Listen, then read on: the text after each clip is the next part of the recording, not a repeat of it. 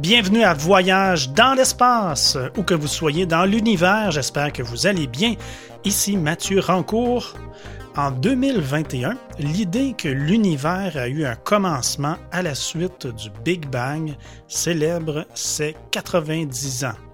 Pour l'occasion, l'astronome Jean-René Roy reprend le recueil des cinq conférences données par Georges Lemaître et dans lesquelles ce père du Big Bang explique sa démarche scientifique. Comme le relate Jean-René dans son livre, l'idée que l'univers serait né de rien à la suite d'un Big Bang il y a quelques milliards d'années était aussi inacceptable il y a un siècle que l'est au contraire que c'est accepté de nos jours en fait. Effectivement, c'est une théorie très solide de nos jours. Dans l'entretien qui suit, euh, vous l'aurez compris, Claude reçoit dans cette émission, il va recevoir Jean-René en entrevue. Bien, non seulement il nous fait découvrir cet important mais méconnu savant, un véritable personnage, vous allez voir, mais également il fait valoir que le temps n'existe pas il, en profite aussi pour euh, déboulonner un certain nombre de mythes. Claude l'a interviewé, euh, donc c'était le 26 novembre 2020. Je vous laisse en bonne compagnie. Bon voyage au commencement de l'univers.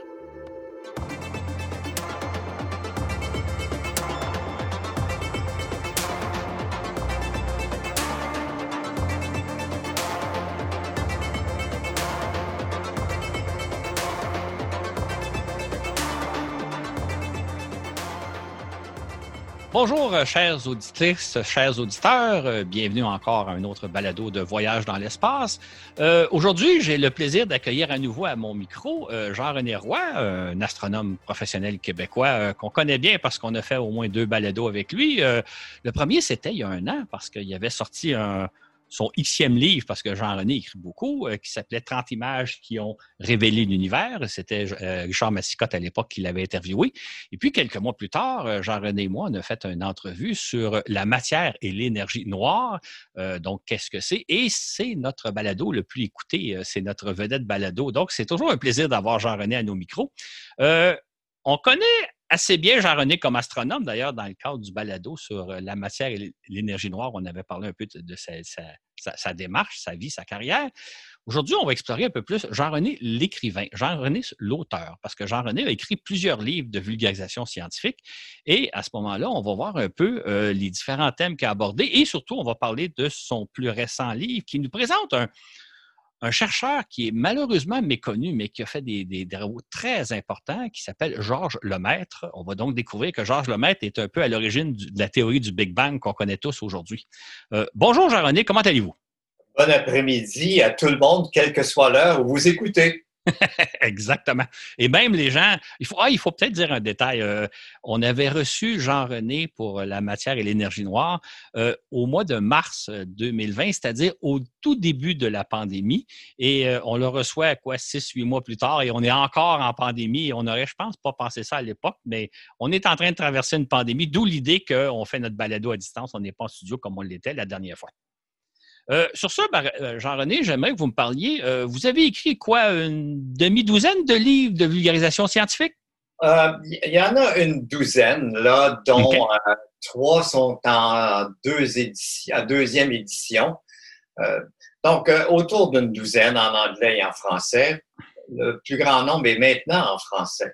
Oui, oui, oui. Est-ce que c'est, c'est pas tout à fait votre premier, mais un de vos premiers, c'était les, les héritiers de Prométhée? Euh, précédé par ça, et j'ai fait l'astronomie et son histoire, qui y a bien des années, 1983. OK. Euh, euh, ça a été ensuite, d'ailleurs, j'ai toujours voulu écrire, maintenant étant supposément à la retraite. J'y prends énormément plaisir et pour moi, qui a toujours été un pédagogue, un professeur dans l'âme, je trouve que c'est une façon euh, de continuer, en fait, cette, euh, cette tâche qui est une passion. Et le livre est un outil absolument extraordinaire parce que euh, il est difficile peut-être de faire répéter le professeur en classe, surtout après plusieurs fois, il va devenir impatient, mais dans un livre que vous avez, vous pouvez toujours y retourner. Et euh, j'ai accumulé euh, dans toute ma carrière, qui fait 50 ans maintenant, beaucoup d'idées. Et j'ai mis ça dans mon classeur cérébral et maintenant, on dirait que ça sort tout seul. Oui, oui, oui. Ah, intéressant. Parlons un petit peu de, votre livre, justement, euh, les, héritiers de Prométhée. Prométhée, c'est un personnage de la mythologie grecque qui avait qui avait volé le, feu aux, dieux pour le donner aux hommes. Et le feu, c'est un peu la connaissance. Absolument, la connaissance, le savoir-faire, euh, comment travailler le métal, c'était dans la mythologie euh, grecque d'origine. Mhm. Et euh, ce livre, parce que je parlais de ma fonction de professeur, d'enseignant, mhm. comme le premier, L'astronomie, son histoire de 1982, d'ailleurs, qui a eu certaines réimpressions, 83 et 87 et 90, les héritiers de Prométhée, c'est aussi fondé sur un cours que j'ai donné aux étudiants futurs enseignants en sciences. Et c'est un cours qui s'appelait Sciences et Société et j'avais développé à partir de zéro beaucoup de thématiques. Et finalement, je me suis rendu compte que tout cela pouvait être retissé, remis et beaucoup plus facilement que l'astronomie son histoire. C'est un livre plus petit euh, et que j'ai publié en livre en 1998 et que j'ai repris en deuxième édition en écrivant une préface et une postface pour un peu une remise à jour. Hmm. Ça a été publié en 2017, toujours aux presses de l'Université Laval. Et en republiant, en relisant ce livre, euh, je me suis rendu compte qu'il n'y avait absolument rien à changer, sauf quelques coquilles à corriger. Et mon, mon propos demeurait d'une très, très grande actualité, en particulier en 2017, dans la postface. Euh, je mettais de l'avant la préoccupation qu'on avait à l'époque avec les zoonoses, les maladies virales ou bactériennes qui émergent des animaux. Et mm. imaginez où on est maintenant. Ben oui. Donc, euh, euh, ce fut mes deux premiers livres inspirés très étroitement des cours que je donnais à l'Université Laval à mes étudiants. Et enfin, en 2000, j'ai quitté l'université pour aller travailler à l'Observatoire Gemini et ensuite dans d'autres institutions américaines. Et là, j'ai ramassé beaucoup de matériel de sorte que euh, dès 2012-2013, là, je me suis mis à la réécriture et j'ai sorti les carnets d'un astrophysicien, entre autres. OK. Vous avez fait un autre livre qui, dont le titre est intriguant, c'est Sur la science qui surprend, éclaire et dérange. Oui, ça, c'était en 2018. Mhm. Euh, là aussi, c'est un peu la suite de, des héritiers de Prométhée. Et en fait, là, j'ai voulu un peu aller plus dans le détail pour partager avec les gens de ce que moi j'avais vu comme professeur, comme chercheur et aussi comme gestionnaire des grandes installations scientifiques aux États-Unis et en Europe, d'expliquer un peu mon expérience de comment je voyais comment je vois le fonctionnement de la science, comment les idées émergent, comment ils sont mis en hypothèse, ensuite comment on essaie de faire de l'expérimentation ou des prédictions pour vérifier ces hypothèses et si ces hypothèses se concrétisent, comment développer la théorie beaucoup plus structurée qui nous permet d'aller plus loin. Donc, toute cette démarche-là, euh, ça m'a toujours intrigué. Et d'ailleurs, je dirais que tous mes livres, c'est un peu ça, d'essayer de, d'expliquer euh, et de montrer, de mon point de vue de praticien, de scientifique de terrain, comment tout cela fonctionne et comment notre connaissance du monde accroît, s'accroît avec le temps. Euh, et comment la connaissance qu'on a de nous, qui on est, d'où on vient, où on va aussi, euh, s'accroît aussi en même temps. Donc, euh, c'est cette démarche qui est basée finalement sur la curiosité qui est le moteur essentiel de, la recherche scientifique. Vous nous montrez beaucoup comment fonctionne la science, comment évolue la science. D'ailleurs, l'an passé, parce que vous publiez à peu près un livre par année, l'an passé, vous avez sorti un livre dont on a parlé pendant un balado. C'était 30 images qui ont révélé l'univers. Encore là, vous nous faites explorer l'histoire de la science, l'évolution de la science. Dans le cas présent, c'était l'astronomie. Exactement. Dans ce cas-ci, je suis plus pointu. Mm-hmm. Euh, mes livres sont toujours un petit peu savants. C'est pour ça que j'aime pas me faire appeler vulgarisateur. Okay. Je suis plutôt un explicateur.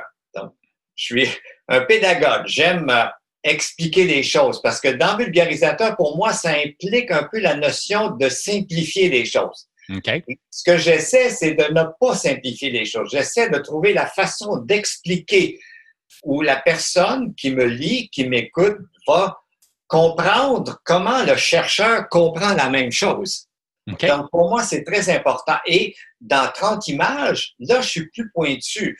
Je prends quelque chose de précis, une science, une discipline que je connais bien, l'astronomie, et là, je regarde un aspect de cette discipline qui est celui de la prise et de l'analyse et de l'interprétation des images. Parce qu'en astronomie, on n'a pas tellement le choix. En général, on ne peut pas se rendre aux galaxies, aux exoplanètes. On prend des images, on prend des spectres, l'information nous arrive à distance. Et là, mon but était de montrer comment euh, les images ont été l'outil par lequel on a exploré l'univers et comment on a trouvé toutes sortes de trucs de prendre des images. Souvent, on y trouve des surprises, des choses inattendues. D'autres fois, c'est ce qu'on cherchait, comme lorsqu'on prend une portion de ciel, on la photographie et on trouve comme en 1800 quelque chose, la planète Neptune, euh, qu'on avait prédit à cause des perturbations de la planète intérieure Uranus. Et donc, l'image, tout de suite, euh, était visait quelque chose dans le ciel qu'on s'attendait à trouver. Mais c'est pas toujours comme ça. Souvent, il y a des choses qui apparaissent auxquelles on s'attendait pas. Donc, comment l'image, justement, nous révèle l'univers? Comment on apprend par l'image? Et dans les autres sciences, il y a d'autres moyens. En physique, c'est l'expérimentation au moyen des accélérateurs. Euh, maintenant, on parle beaucoup de virus. Une des méthodes d'exploration des virus, c'est l'imagerie par euh, technique de microscopie électronique à très, très haute définition. Donc, là aussi, l'image en passant est extrêmement importante. Mais euh, il y a toutes sortes de moyens. Hein. Le géologue, lui, va prendre des morceaux de roche sur le terrain, il va les analyser du point de vue minéralogique, minéralogique et déduire beaucoup de choses sur l'univers. Mais l'astronome est limité aux images à cause de la distance, comme tous nos éditeurs le réalisent. Donc, pour moi, c'était dans cette démarche dont on parle maintenant, Claude, mhm. c'est cette dimension épistémologique, un grand mhm. mot qui veut dire comment on connaît, comment on entre en relation avec notre environnement et on trouve un moyen d'en sortir de l'information qui nous donne des connaissances sur l'univers, sur le monde qui nous entoure. D'ailleurs, vous, euh, euh, vous, parlez beaucoup de l'importance de l'image en astronomie et peut-être que l'astronomie, c'est une des sciences qui nous offre les, plus belles images, les plus spectaculaires images. Euh, c'est un outil important pour les astronomes, mais c'est un outil extraordinaire aussi pour le commun des mortels qui, qui avons la chance d'admirer les beautés de l'univers. Vous aviez fait auparavant un livre qui est un peu le, précurseur du livre 30 images en anglais, là, Unveiling the Universe, qui était de, qui parle du rôle de l'image dans justement les découvertes astronomiques.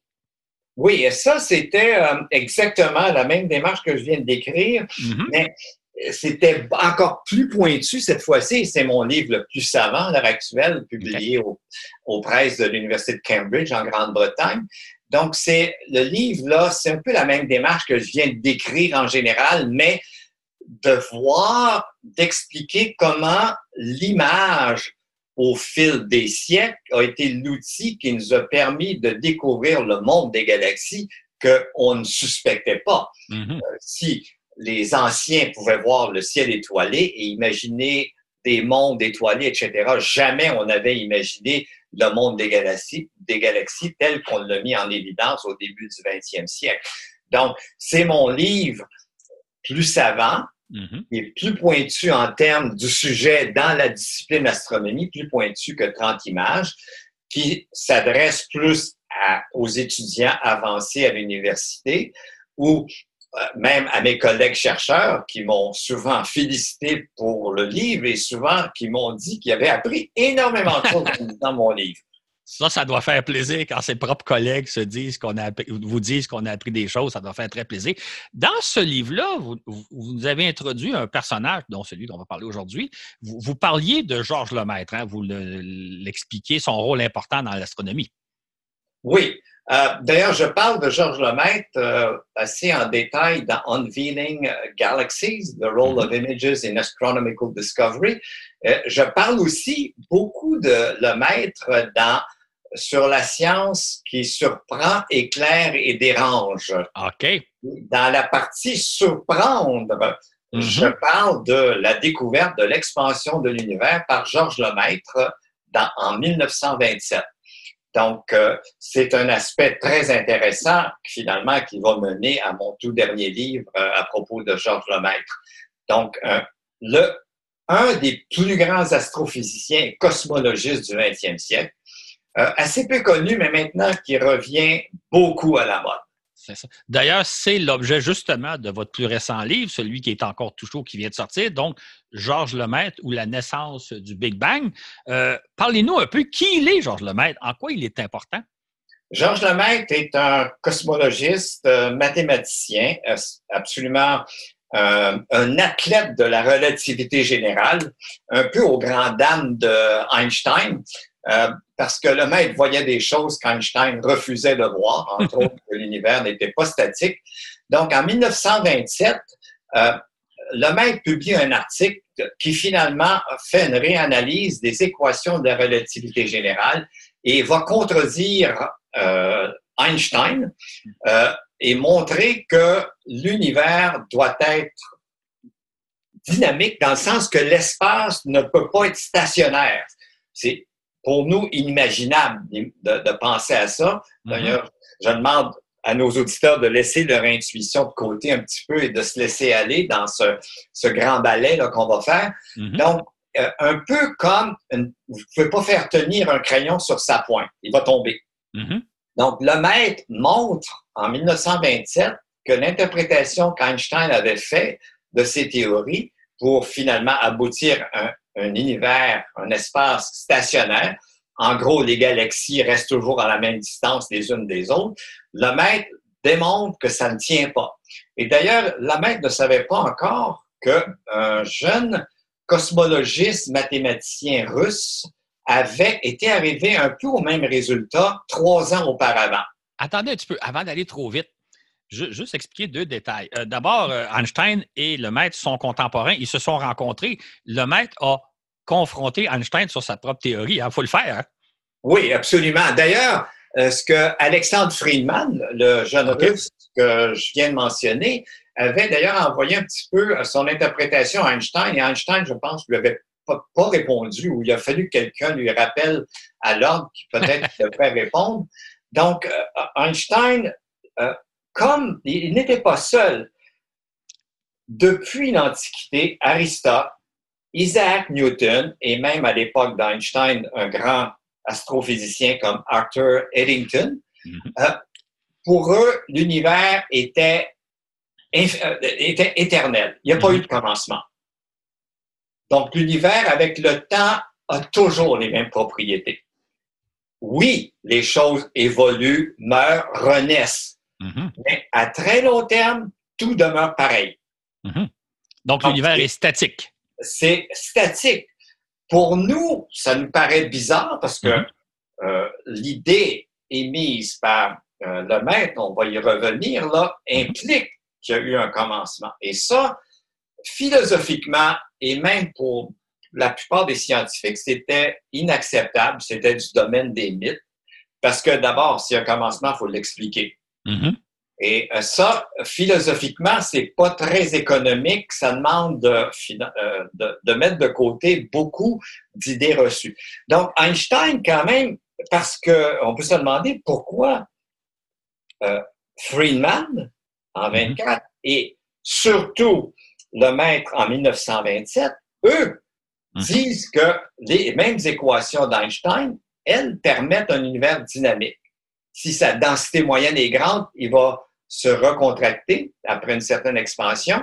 Si sa densité moyenne est faible, il va continuer son expansion à jamais.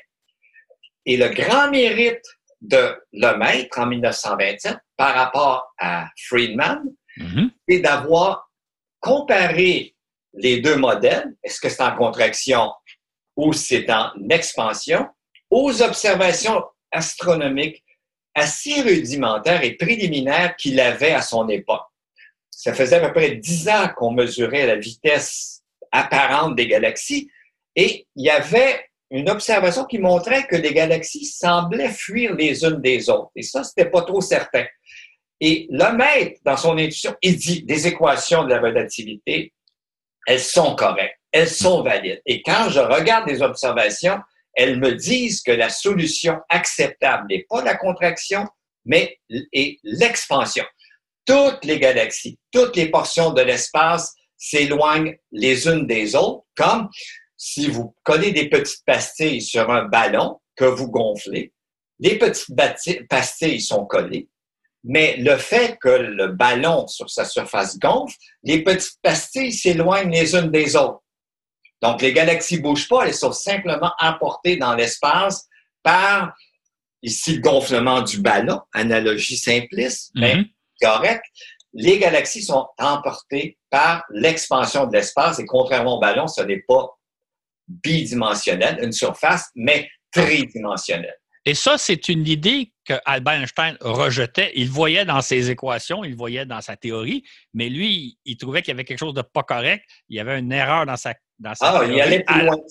Quand il a rencontré euh, euh, le maître, mm-hmm. euh, ils se sont rencontrés à quelques congrès, Einstein admirait le maître.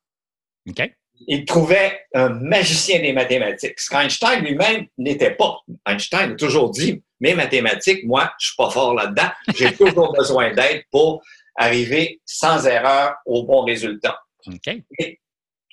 le maître était un magicien des maths, tout le monde le dit, tous les gens qui l'ont connu. Et euh, le maître, quand ils se sont rencontrés pour la première fois, euh, je pense que c'est la fin des années 20, euh, Einstein a dit à le maître, il dit Vos mathématiques sont absolument excellentes, mais votre physique pue.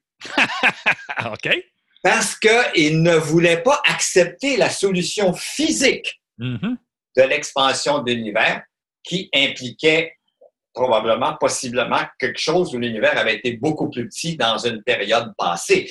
Et c'est là que le maître va arriver avec son grand coup de maître, mhm. le maître, le grand coup de son petit article dans la revue Nature en 1931. OK. C'est à ce moment-là que le maître euh, énonce son, son, atome primordial, primitif? Exactement. Donc, en 1931, ce qui se passe, c'est qu'il y a une réunion, il y avait des réunions euh, fréquentes en Europe, des physiciens, des astronomes et tout, et il y a une réunion à Londres. Et euh, donc, 31, c'est une année clé parce que c'est l'année aussi où Arthur Eddington, mm-hmm. dont on parlait plus tôt, de grand physicien, astrophysicien anglais, a traduit l'article original de Lemaitre qui avait été écrit en français pour s'assurer qu'il soit connu par tout le monde. Et, là, déjà, euh, l'idée euh, était dans le vent quelque chose qu'il fallait accepter, c'est que s'il y a une expansion, pensez au ballon tantôt mm. comme analogie, donc, dans, plus tôt dans le temps, euh, le ballon était plus petit, le était plus petit, et par la simple physique, tout était plus compact et plus chaud.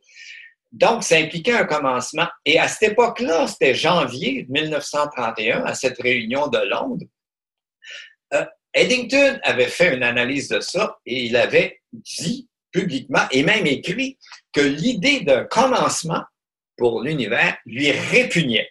Mm-hmm. C'est comme, juste une parenthèse, c'est quand même intéressant. Eddington, qui n'est pas d'accord avec le maître, prend quand même la peine de traduire son texte en anglais pour le faire connaître à sa communauté, alors que lui-même rejette l'idée. C'est quand même intéressant, la science. Oui, mais Eddington est un de ceux, parmi, on disait à l'époque, qu'il y avait 10 personnes qui comprenaient la relativité générale et Eddington était parmi ces 10. Oui, oui, oui. Donc, c'était pas un dernier venu. Il mm-hmm. avait une très grande autorité euh, morale, entre guillemets, et il était très fort à beaucoup de points de vue. Mm-hmm. Euh, donc, ça avait du poids. Donc, l'article de le maître qui paraît dans la revue Nature en 1931, c'est juste une demi-page. OK. Et ça s'appelle le titre The Beginning of the Universe from the Point of View of the Quantum Theory. OK. C'est le commencement de l'univers du point de vue de la théorie quantique.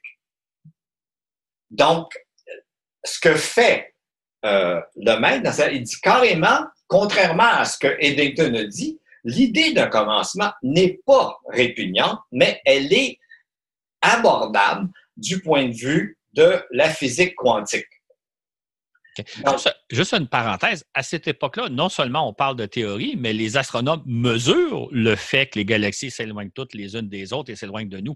C'est un très bon point. On, le, voit que l'univers est en expansion. Hein. Mais les données sont encore préliminaires et les premières données un petit peu plus costaudes vont être justement publiées par euh, euh, Edwin Hubble, l'astronome américain qui a donné son nom au télescope euh, spatial Hubble. Mm-hmm. Donc, euh, et, ça, je veux faire une remarque ici. Donc, euh, Hubble euh, va publier les résultats et va en asseoir beaucoup mieux l'inférence qu'avait faite deux ans plus tôt, en 27, donc on est en 29 ici avec Hubble. Mm-hmm. Donc, de, du fait que les galaxies, celles qu'on mesure autour, nous paraissent être en mouvement, en éloignement systématique par rapport à nous, par rapport à la Voie lactée. Mm-hmm. Et les résultats qu'il a, c'est pas tellement plus que ceux de, de le maître de 27, mais euh, ça vient un petit peu corroborer un peu mieux. Et c'est en 31, encore une fois, l'année 31, qui est une année magique du point de vue de la cosmologie, qui va avoir plus de données un peu plus tard avec son collègue Milton Hugh Mason, qui va ajouter des données. Mais ici, je veux faire une remarque parce que souvent, on dit que même c'est écrit dans des textbooks, des livres pour euh, les cours d'introduction à l'astronomie, que c'est Edwin Hubble qui a découvert l'expansion de l'univers. C'est totalement faux. Et je mm-hmm. veux ici, euh, pour nos auditeurs qui nous écoutent, Hubble n'a pas découvert l'expansion de l'univers. Il l'a observé.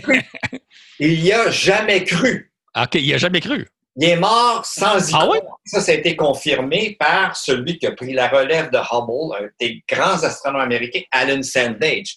Mm-hmm. Donc, pourquoi Hubble n'y a pas cru? Ça, c'est la question intéressante. OK. Donc, Hubble, à qui on attribue l'expansion de l'univers, il n'a jamais cru. Et d'ailleurs, quand il parlait, il dit oui, je vois une relation entre la distance et la vitesse apparente d'éloignement des galaxies. Mm-hmm il a émis des doutes sur la réalité de ces vitesses. OK. Il dit, le décalage spectral que je vois, à partir duquel on, dérive la vitesse mhm. d'expansion, il dit, non, c'est physiquement pas correct parce que les vitesses sont trop grandes. il n'arrive pas à accepter que ça peut être réel sur le plan physique. OK. En fait, là... il ne sera pas le seul là-dedans. Et ça, c'est un petit peu Hubble, avocat de formation aussi, mm-hmm. euh, qui est prudent. Il ne veut pas trop se mouiller les pieds et il, a une peur bleue de se tromper. Ouais, ouais. En fait, là, si vous me permettez une parenthèse, je me dis, c'est un peu comme si, parce qu'on a la misère à comprendre que des, scientifiques tels qu'Einstein, Hubble et, et, se refusent à imaginer un univers en expansion. C'est un peu comme si aujourd'hui, quelqu'un nous disait non, l'univers est statique. Et là, nous, on, est, on baigne tellement dans l'idée qu'il y a eu un Big Bang et que l'univers est en expansion qu'on pourrait difficilement accepter cette réalité-là, même si on l'observait. C'est ça le, problème de ces chercheurs-là à l'époque. Hein? Claude, euh, je vais juste donner un exemple qui est dans un autre domaine. Mm-hmm. Il y a une, proportion colossale de gens, et je ne parle pas de scientifiques ici, qui refusent d'admettre qu'il y a une évolution biologique des espèces et des espèces vivantes par la théorie de sélection naturelle de Charles Darwin. Mm-hmm. Et là, on est pas mal de temps après Darwin. C'est ça. Mais là, on a affaire à des, à des astronomes, des scientifiques de haut niveau qui observent l'univers, qui, qui, qui analysent l'univers selon les théories d'Einstein et qui se refusent de voir que l'univers est en expansion alors qu'ils l'ont sous les yeux. Hein. C'est quand même amusant. Oui, mais les données étaient préliminaires. Oui, oui.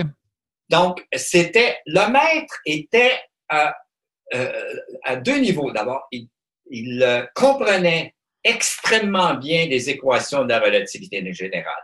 Et d'ailleurs, la relativité générale, on avait montré qu'elle fonctionnait. Mm-hmm. la, courbure de l'espace, la façon dont tout le plan orbital de Mercure tourne autour du Soleil en quelques dizaines de milliers d'années. Mm-hmm. Euh, et ensuite, d'autres effets à la surface des étoiles. Mais de que l'univers soit en expansion, nous, ça nous paraît Les normal. Mhm. Mais euh, d'ailleurs, on- je vais un peu ébranler nos auditeurs un, un peu plus loin, là, un, peu, un peu plus tard dans, dans, dans l'entretien.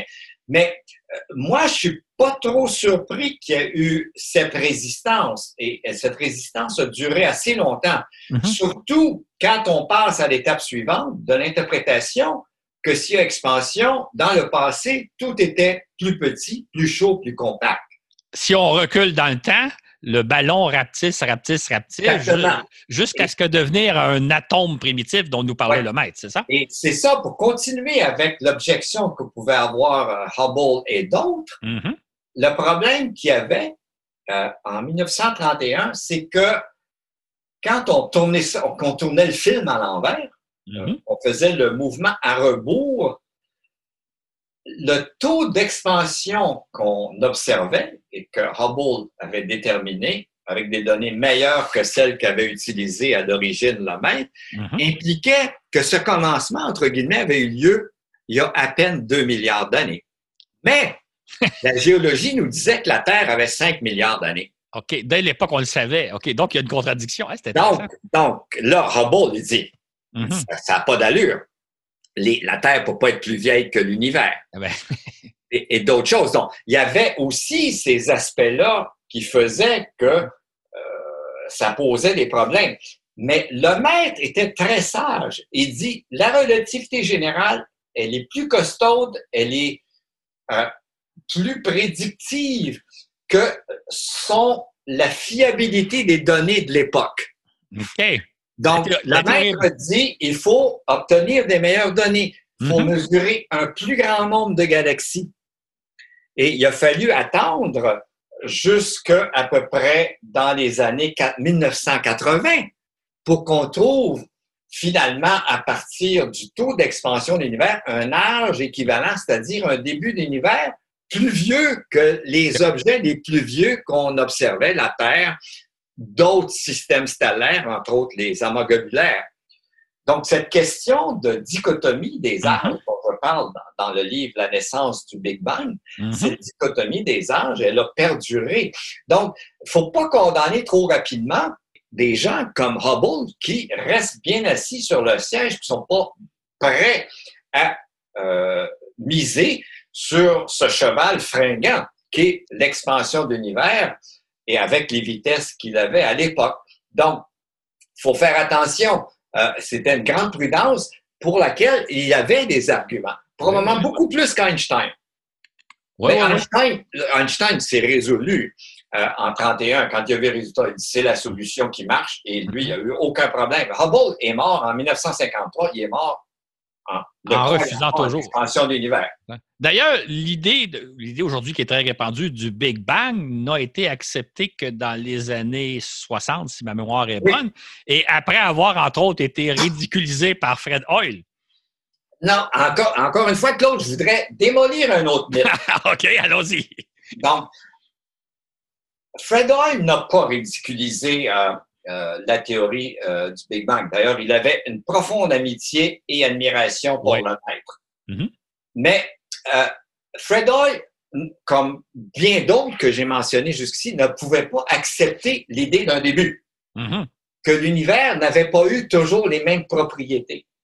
Donc, il a émis, proposé avec deux collègues, euh, Hermann Bundy et puis euh, Tommy Gold, Mhm. euh, des chercheurs autrichiens, une théorie euh, qui était opposée à celle de Lemaitre, d'un univers sans commencement, qu'il appelait un univers stationnaire, la théorie de l'état stationnaire. L'univers est pareil toujours, en tout temps, quelle que soit la direction. Donc, l'idée de que les choses se renouvellent à petite échelle, mais à grande échelle, tout reste pareil pendant le Mhm. temps. Et l'idée euh, de Big Bang, d'ailleurs un mot qui est très inapproprié, a été euh, proposé, le mot, le terme a Ouais. été proposé dans une émission grand public Mhm. où Fred Hoyle collaborait de la BBC le 28 mars 1949. Mais c'est- Fred Hoyle qui propose le terme pour dire que c'est une théorie qui n'a un peu pas d'allure. C'est un Big Bang. Non, là, ça non, part- non, non, non. Non, c'est souvent ce qu'on rapporte. Et non, il ne dit pas que ça n'a pas d'allure. Il ne veut pas ridiculiser. Il veut juste mettre en opposition. OK. Il dit, je n'ai pas de bang dans ma théorie. OK. Parce que je n'ai pas de commencement. Donc, il faut arrêter de répéter que c'est un terme qui était employé par Fred Hoyle pour ridiculiser l'autre. C'était pour mettre en opposition. Donc, euh, d'ailleurs, Big Bang, une autre chose que je veux déboulonner, un autre mythe, encore une fois, Mhm. c'est l'idée de Big Bang qui, pour les gens, semble représenter une explosion. Oui, oui. Et l'univers, qui a un commencement comme l'atome primitif de le maître, ce n'est pas une explosion. OK. C'est plutôt comme une éclosion, comme la fleur qui sort de son bouton, OK. entre guillemets, et qui se fait, qui se déploie, ou bien comme la cellule humaine se différencie dans les différentes parties du corps humain après avoir été fécondée. Donc, toutes les représentations du Big Bang que nous montre Hollywood sont totalement erronées. Foutaise. Foutaise. Mais on, on parle quand même qu'au début du Big Bang, il y a eu un, un déclenchement d'énergie extraordinairement important. C'est pas ça un peu l'idée de l'explosion? Euh, non. Non. C'est, encore une fois, éclosion. Le déclenchement, c'est que nous, on est, on, on regarde ça avec notre échelle de temps. Mhm. Nous.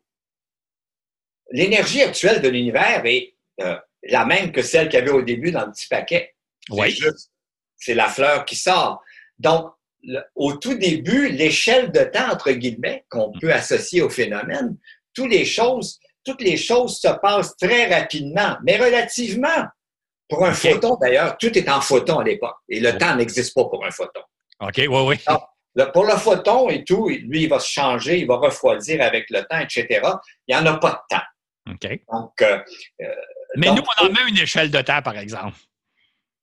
oui, attention, le temps, ça n'existe pas. Oui, je comprends. OK? Vous ne pouvez pas aller chez Walmart puis acheter une caisse de temps. OK. Vous ne pouvez pas aller chez IGA pour acheter un litre de température. OK. Donc, temps et température, ce sont des descripteurs, ce sont des, des, des entités qu'on crée pour Mhm. décrire l'état de la matière. OK. Dans le cas de la, de la température, c'est pour mesurer les propriétés d'un ensemble d'un gaz, comme Mhm. l'atmosphère, ou d'un métal. C'est une mesure de l'agitation des atomes et des molécules. Oui. Le temps, c'est un autre, c'est un paramètre qu'on prend pour décrire que quelque chose est passé d'un état A à un Mhm. état B. OK. Donc, c'est quelque chose de, ça, c'est, on parlait tantôt, c'est difficile d'accepter que l'univers aurait eu un commencement. Mais là, je sens les auditeurs là, qui ruent dans le brancard. Il n'y a pas juste les auditeurs dans l'année. Ouais, mais c'est difficile d'accepter que le temps, ça n'existe vraiment pas. Le temps, ça décrit que quand vous regardez dans un certain passé, entre guillemets, vous étiez plus jeune, Mhm. Votre photo est pas mal différente de la photo que vous prenez aujourd'hui de vous. Oui. OK? Donc, ce que votre âge décrit simplement, c'est que vos cellules ont vieilli, vous avez plus de cheveux gris, Mhm. vous avez plus de rides. Donc, vous voyez, vous prenez le- les rides, le nombre de cheveux gris pour décrire votre âge. Mhm. Vous prenez le battement de votre pouls pour dire, bon, il s'est passé cette durée entre ce que j'étais avant et ce que je suis maintenant et peut-être ce que je serai le futur. Donc, rappelez-vous ça, le temps ne peut pas être dissocié de l'état de la matière au point A, de l'état de la même matière au point B. Donc, le temps, en fait, du point de vue thermodynamique, décrit la dégradation des choses. Donc, quand je donne l'exemple de notre vieillissement, c'est un bel exemple. Mhm. L'univers, c'est pareil. Mhm. L'univers se dégrade. Au début, c'était l'atome primitif. Il y avait une seule particule. Aujourd'hui, il y en a 10 à la puissance 80, à peu près. OK. Donc, on est parti d'un état où il y avait une particule à un état où il y en a 10 à la puissance 80. Donc, ce déroulement, c'est la flèche du temps.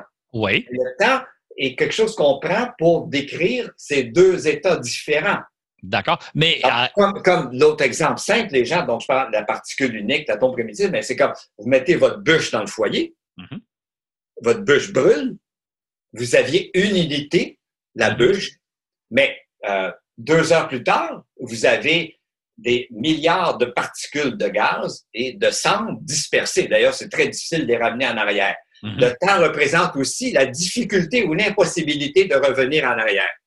Exact. Mais si on revient au Big Bang, est-ce qu'il n'y a pas eu au début euh, un dégagement d'énergie considérable en très peu de temps, même si le temps n'existait pas, mais d'où l'idée d'une explosion et non pas d'un phénomène qui s'est développé? Quand vous parlez de l'ouverture d'une fleur, on imagine la fleur qui s'ouvre tranquillement sur L'énergie l'énergie était parce que le volume était très petit, la densité était très élevée. Mm-hmm. Et les propriétés d'ensemble faisaient que ça prenait de l'expansion avec le temps. OK.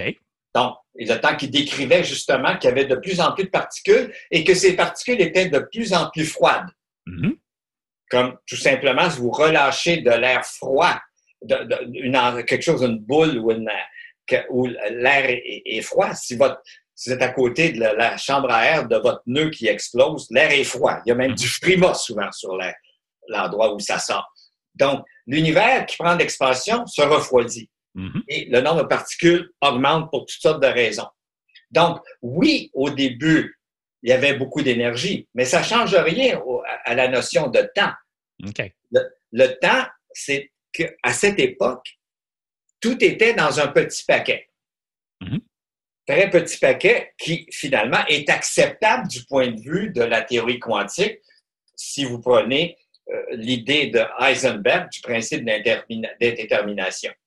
Donc, euh, c'est très difficile à accepter. D'ailleurs, euh, pour les auditeurs qui veulent comprendre, aller plus à fond, et surtout comment l'idée a été émise au départ mm-hmm. et comment elle a été lentement acceptée et surtout souvent refusée euh, au cours des décennies pour renaître finalement dans les années 60. Oui, oui, oui. Mais mais la, notion, l'autre chose ici, je vais donner une autre chose, Claude, parce que c'est important ça. OK. Euh, l'autre chose, c'est que euh, montrer à quel point c'est difficile pour nos conceptions euh, bien terre à terre, là, où pour nous, le temps et l'espace, ce sont des absolus. Mm-hmm. ça peut être acheté chez Walmart, contrairement à l'exemple que je vous ai donné. exactement ce sont des descripteurs. C'est souvent des gens demandent qu'est-ce qu'il y avait avant. Mm-hmm. Oui, c'est ça la fameuse question. Il n'y en a pas tout quand on arrive au début. Non seulement, euh, je, dis tout devient plus chaud, mais le temps et l'espace s'évanouissent. Oui, oui, oui. Il n'y a pas d'avant. Il n'y a pas d'avant. et, ça, c'est difficile à accepter. Euh, il n'y a pas d'avant parce qu'il n'y a pas de temps et il n'y a pas d'espace. Il n'y a pas, a pas d'univers. la matière pour que ces choses-là existent. Laissez-moi donner une comparaison qui est, qui est, un peu boiteuse. Bon, Claude, vous connaissez votre alphabet. Mm-hmm. La première lettre, c'est A. Quelle est la deuxième lettre? B. B. La troisième lettre, c'est C. Mais quelle est la lettre avant A? C'est ça, il n'y en a pas. Ouais.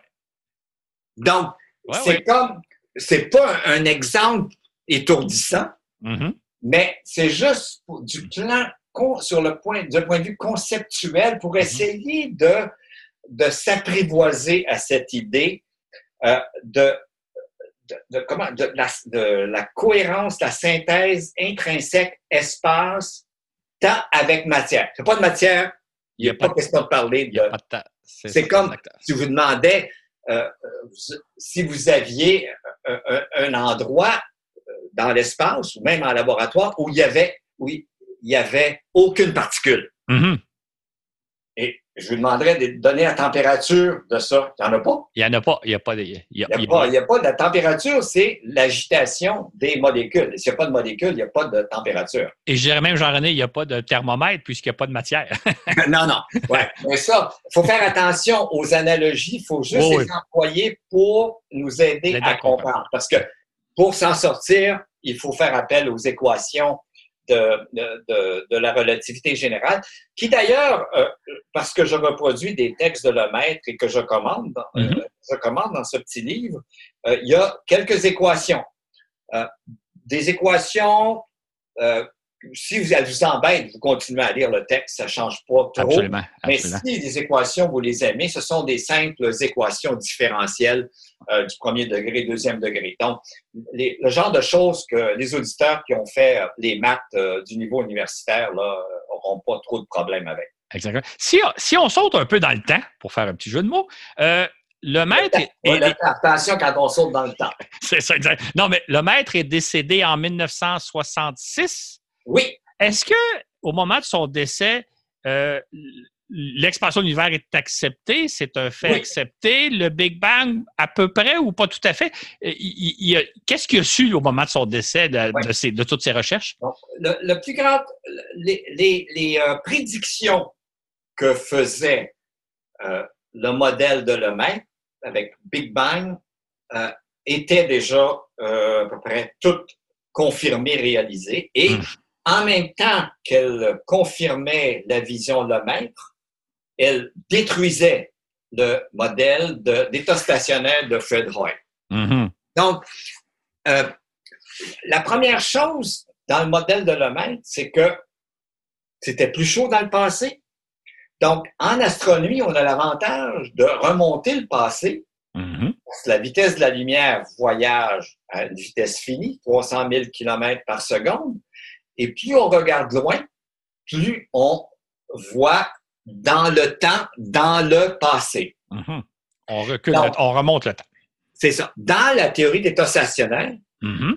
quand on regarde de plus en plus loin, les galaxies devraient toujours nous paraître les mêmes. Absolument. La densité d'objets devrait toujours paraître la même. Choses se renouvellent, mais tout reste pareil. Ça, ça a été abattu, Oui. démontré comme étant incorrect, c'est-à-dire on a démontré que plus on regarde loin, les galaxies ne sont plus comme celles qui sont proches de nous.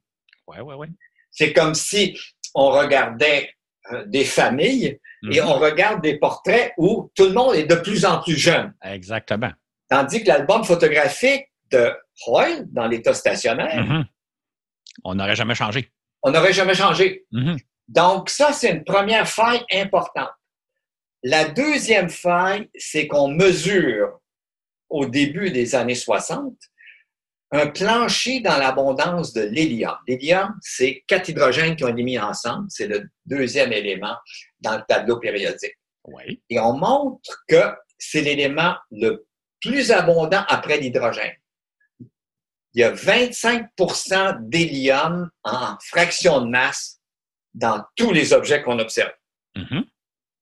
Stellaire, les, les planètes qui ont fait d'autres choses avec C'est ça. À l'univers, à travers l'univers. Donc, il y a un plancher. de- Et c'est une quantité colossale Mhm. que on ne peut pas produire à partir des processus de fusion thermonucléaire qui ont lieu dans les étoiles, qui convertissent l'hydrogène en hélium. Oui, oui, oui. L'hélium actuel qu'on observe, il y en a peut-être que 1 ou 2% de la masse totale qui a été produite dans les étoiles et réémis euh, dans le milieu interstellaire et qui a permis de former les nouvelles étoiles.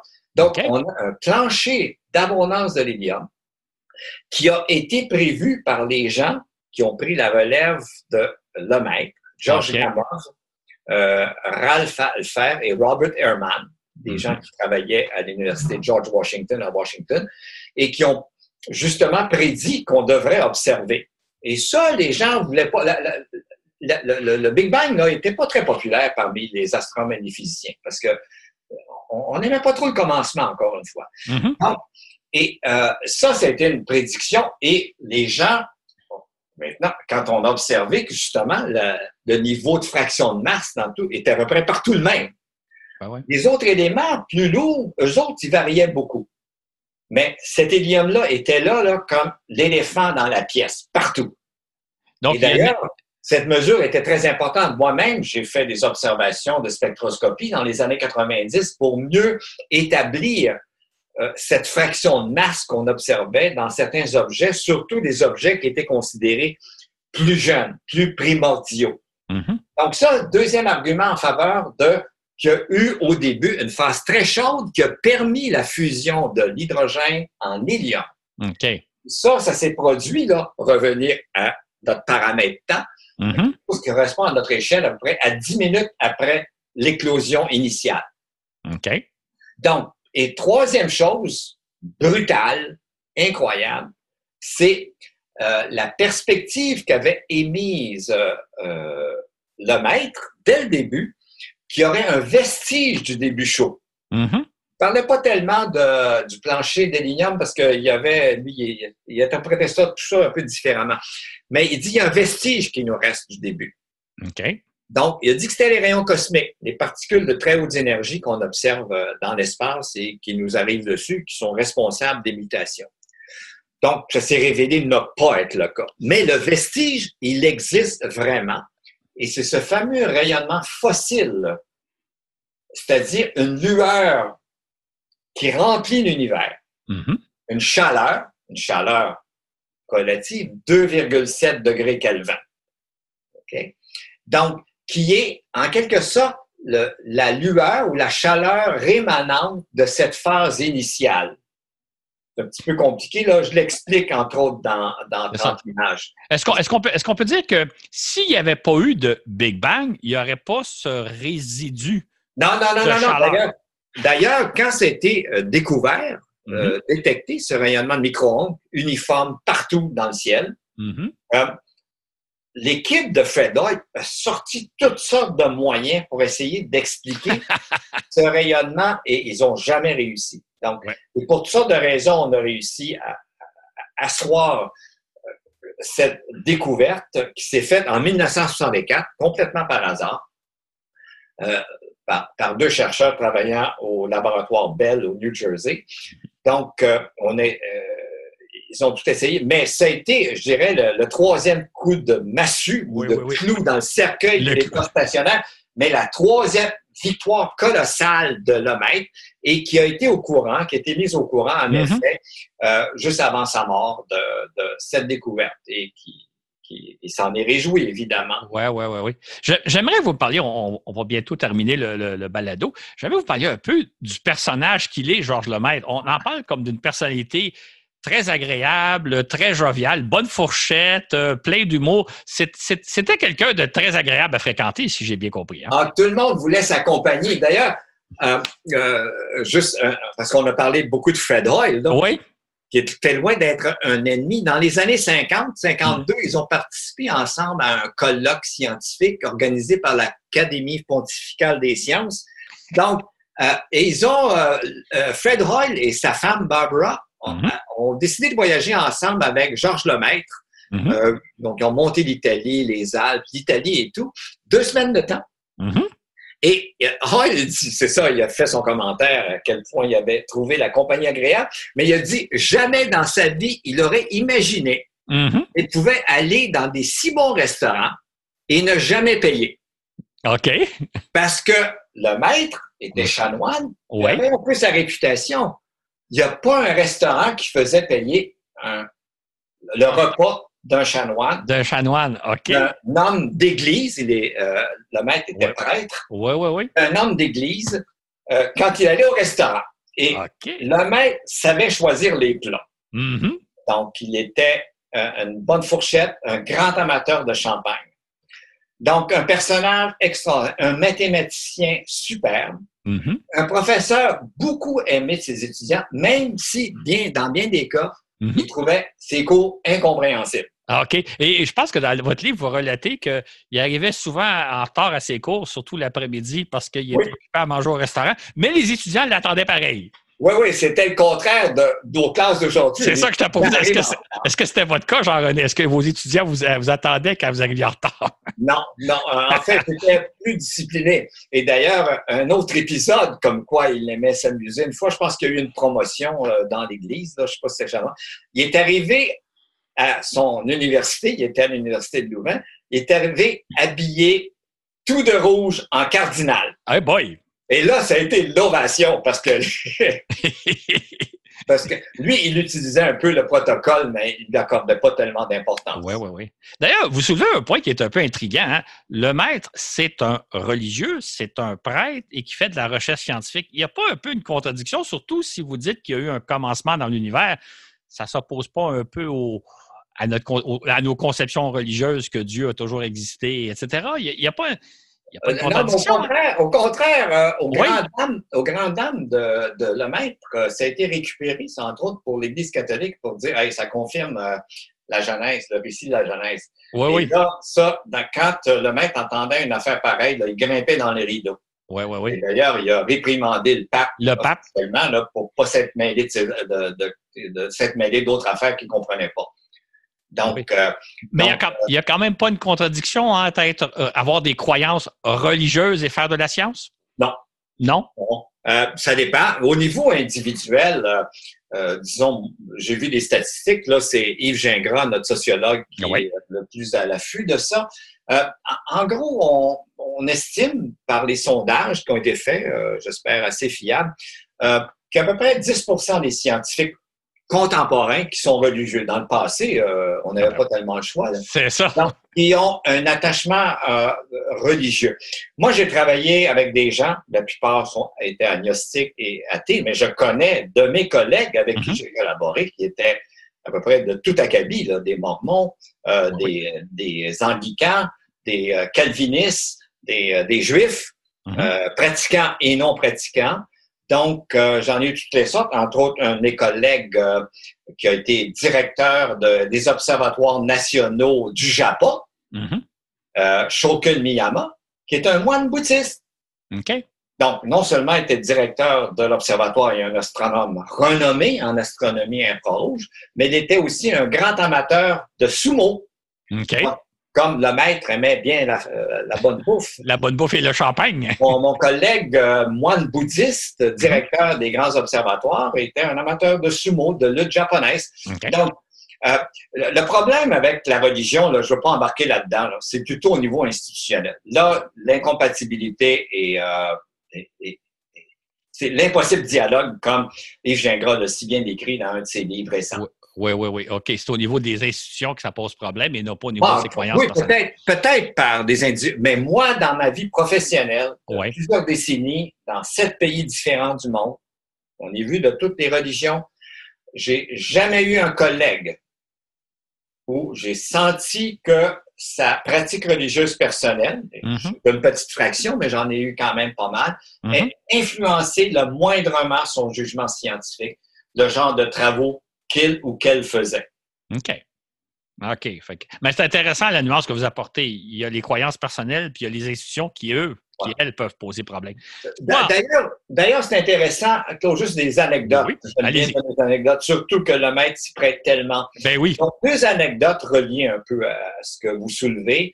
Euh, justement, à un moment donné, il y a, je sais pas, des journalistes qui lui ont demandé, euh, euh, Monseigneur Lemaître, on l'appelait Monseigneur, Mhm. Germain Lemaître, euh, est-ce qu'il y a quelque chose de valide dans le récit de la Genèse? OK. Euh, le maître dit oui. Il dit Dieu a imposé un septième jour Mhm. à la création pour se reposer, réfléchir et prier. OK. Première chose. Tout ce élément- Voici un élément valable. euh, OK. de la Genèse. On parlera pas des six au jour. Donc, euh, un autre euh, épisode intéressant, le maître se retrouve euh, sous le règne du pape Jean XXIII, qui a Ouais. succédé à Pie XII. Pie XII s'était mis les plats avec l'histoire de, justement de Big Bang. Mhm. Donc, Jean XXIII consulte, c'était le les, gens de- d'un certain âge se souviennent de l'époque du Concile Vatican II. Donc, Jean XXIII demande euh, à le maître, est-ce que l'Académie des sciences pouvait se poser sur certaines questions où l'Église pourrait officiellement aider la science? OK. Et le maître lui répond carrément, euh, je ne sais pas comment, euh, sa sainteté, euh, Jean XXIII, oui. Mettez donc la date de la fête de Pâques à une date fixe. C'était sa seule intervention. Il a dit Uh-huh. à l'Église, c'est là que vous pouvez agir. Oui, oui, oui. Pas en science. Donc, euh, c'est ça. Mettez de l'ordre dans vos affaires. Oui, oui, oui. Et puis, comment le récit de la Genèse peut nous aider? Mhm. Pensez au septième jour. Au septième Euh, jour. On a tendance à oublier énormément de nos jours, sauf qu'avec la COVID et certaines contraintes, ça nous a amené à fermer le dimanche euh, puis rester un peu plus tranquille. C'est ça, exactement. En, terminant. vous voyez le sens de l'humour, une personne absolument, euh, extraordinaire. Eh, absolument charmant. En terminant, j'aimerais qu'on parle un peu de votre livre que j'ai lu avec beaucoup de plaisir, là, Georges Lemaître, la, naissance du Big Bang. Euh, c'est un beau petit livre qui se lit bien, mais j'aimerais ça que vous me le présentez dans vos mots. Oui. Donc, en fait, euh, c'est un livre, je suis très heureux d'ailleurs, je l'ai vu annoncer, euh, La naissance du Big Bang, dont les auteurs sont Georges Lemaître et Jean-René Roy. Ah, c'est bon ça! Euh, ça, j'en suis d'une fierté et je pense que Georges Lemaître aurait grandement apprécié. Donc, l'histoire de ce livre-là, c'est suivant. Donc, le petit livre, c'est le livre que je présente. En fait, je présente un ouvrage original de Georges Lemaître Mm-hmm. publié en 1946 par les éditions du Griffon de Neuchâtel en Suisse. Et j'ai repris les textes des conférences qui ont formé ce petit livre de 1946 et j'ai trouvé d'une pédagogie et surtout d'un regard historique sur les grandes idées de physique, d'astrophysique et de cosmologie. On voit par cinq conférences que donnait le maître en 1929. Donc, rappelez-vous, il découvre l'expansion en 27, il propose le Big Bang en 31. Donc, cinq conférences, grand public, un public assez informé, comme vous pouvez le voir par le texte des conférences, en 29 et la dernière est en 45. Donc, cinq conférences. Et ce sont des portraits extraordinaires. Mais le maître est jamais facile. Hein? Faut faire un peu de judo avec lui quand on le lit, mhm. euh, dans des détails, mais quand on faut pas s'enfarger, il faut continuer à lire. Et j'ai fait à chaque conférence un commentaire d'à peu près une demi-douzaine de pages pour mettre en contexte ce qu'il disait, montrer où il s'est trompé, montrer où euh, tout a été confirmé, etc. Donc, faire le portrait à travers le temps des connaissances, et c'est absolument fascinant. Mhm. Et j'ai fait évidemment une introduction, présente le personnage, euh, l'ouvrage, comme on vient de le faire. Et j'ai aussi fait une postface qui est plus détaillée, peut-être qu'il y a une douzaine de pages, où je montre comment l'idée a été reprise dans les années 60. À ce moment-là, le maître ne travaillait plus vraiment sur la cosmologie comme telle. Il était embarqué, il était passionné de mathématiques et lui, il a tout de suite vu le potentiel des ordinateurs. Il a fait acheter les premiers ordinateurs qui étaient sur le marché, puis les utilisait pour faire des, analyses, des calculs, euh, en fait, de, de, de, type d'intégrale très complexe comme tel. Donc, parce que la réception avait été plutôt froide à ces idées. Oui, oui, oui. Ben, il était bouleversant, ces idées, hein? Fait que c'est dur à accepter des idées bouleversantes. Et puis, l'autre chose, il faut se rendre compte qu'il n'a jamais fait la description détaillée des processus physiques qui impliquaient euh, son hypothèse ce qui est devenu la théorie du Big Bang. Ouais, ouais, pas le mot Big Bang. Et même James Peeble, qui a eu le prix Nobel euh, de 2019 en physique pour mm-hmm. son travail sur l'univers jeune, n'aime pas le Big Bang. Donc, il y a beaucoup de gens qui veulent se débarrasser de cette expression, surtout que les gens pensent que c'était pour ridiculiser l'idée de l'homme. Et ce n'était pas le cas. comment on devrait l'appeler à ce moment-là si on ne parle pas du oh, Big Bang? Je ne sais pas, il faudrait demander aux cosmologistes euh, comme tel. Peut-être faudrait faire un concours euh, avec des enfants là, après avoir... Euh, leur avoir expliqué comme il faut. Une explication correcte de, ce qui peut-être s'est passé. Donc, ça reste une théorie qui est celle qui décrit le mieux l'univers tel qu'on l'observe aujourd'hui et tel qu'on peut le voir en remontant dans le temps avec nos télescopes. C'est ça. Mais la théorie pourrait changer éventuellement. Euh, ça change tout le temps. C'est ça. Euh, ce qui est intéressant dans votre livre, c'est justement, on voit comment la science fonctionne, comment la science évolue, comment la science se développe au fil des, textes, au fil des conférences que fait le maître. Et c'est encore là, c'est une plongée de voir que la science, c'est pas quelque chose d'immuable, comme l'univers d'ailleurs. C'est quelque chose qui est dynamique, qui change tout le temps. Et les conceptions qu'on a aujourd'hui ben, vont évoluer dans le temps et dans 100 ans ou dans 200 ans, ce sera autre chose. Sauf que euh, au fur et à mesure, euh, Claude, il y a toujours un, il y a un corpus de choses. Oui, absolument. La Terre c'est une sphère légèrement mhm. aplatie avec des petites bosses et tout, etc. Ça, c'est établi. On s'en sort pas. Mhm. Euh, la Terre tourne autour du Soleil avec les autres planètes. C'est ça. Ça, c'est fait. On est à 26 000, tout ça, notre ensemble, on, orbite autour d'un centre mhm. de la Voie lactée, l'immense ensemble d'étoiles auxquelles on appartient, 100 milliards d'étoiles. On est à une distance actuelle d'à peu près 26 000 années-lumière et on fait le tour du centre à peu près en 250 millions d'années. Et on voit autour de nous beaucoup d'autres voies lactées. Donc, tout ça, tout ça changera pas. Il y a comme, oui, ça change, mais il y a toujours un corpus Absolument. qu'on rend plus solide, mieux établi. Ça ne veut pas dire qu'à l'intérieur de ce corpus, il n'y a pas des surprises qui nous attendent. C'est mhm. toujours comme ça. Mais c'est ça que je voulais faire pour revenir à un autre livre sur la science qui surprend, éclaire et dérange. C'était de montrer cet aspect-là plutôt dynamique. Mais en rappelant que le corpus de choses mhm. acquises, bien établies, il croît avec le temps. C'est ça, c'est un édifice. La science est un édifice qu'on construit. Moi, j'aime bien l'idée de Pascal que c'est une sphère qui a grandi. De ah, oui. grandi, mais la, limite euh, de, de, la sphère, mhm. elle, euh, elle. Ce qui est dans la sphère ne change pas. L'inconnu. C'est ça, exactement. Écoutez, Jean-René, ça a été absolument passionnant. Ça fait une autre super belle entrevue. Et j'ai l'impression qu'il va falloir se reparler éventuellement. Il y a probablement un prochain livre en, chantier, puis euh, on va continuer. Écoutez, euh, vous êtes vraiment un très bon vulgarisateur. Je vous remercie beaucoup et je vous souhaite euh, de bien pas traverser la pandémie comme tous ceux et celles qui nous écoutent. Et rappelez-vous que température et temps sont des descripteurs. Même si dehors, il fait moins 10.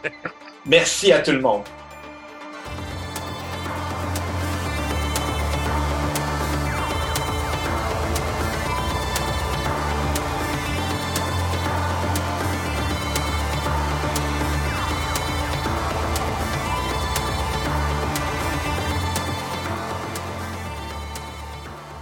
Le livre en question, bien, le titre, euh, je vous, je vous le dis, c'est Georges Lemaître, la naissance du Big Bang, présentation et édition critique de Jean-René Roy.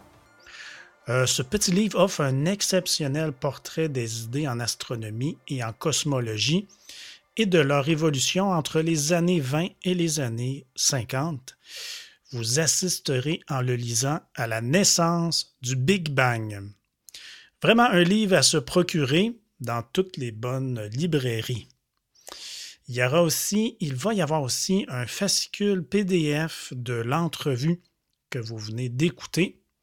Ce sera disponible sur notre plateforme patreon.com pour tous ceux qui contribuent à notre euh, projet en sociofinancement. Donc, pour ceux qui contribuent pour au moins 5 dollars. Je veux d'ailleurs euh, euh, saluer et souhaiter la bienvenue à Stéphanie Bond, qui s'ajoute à l'équipage et en plus, elle nous donne plus que 5 dollars.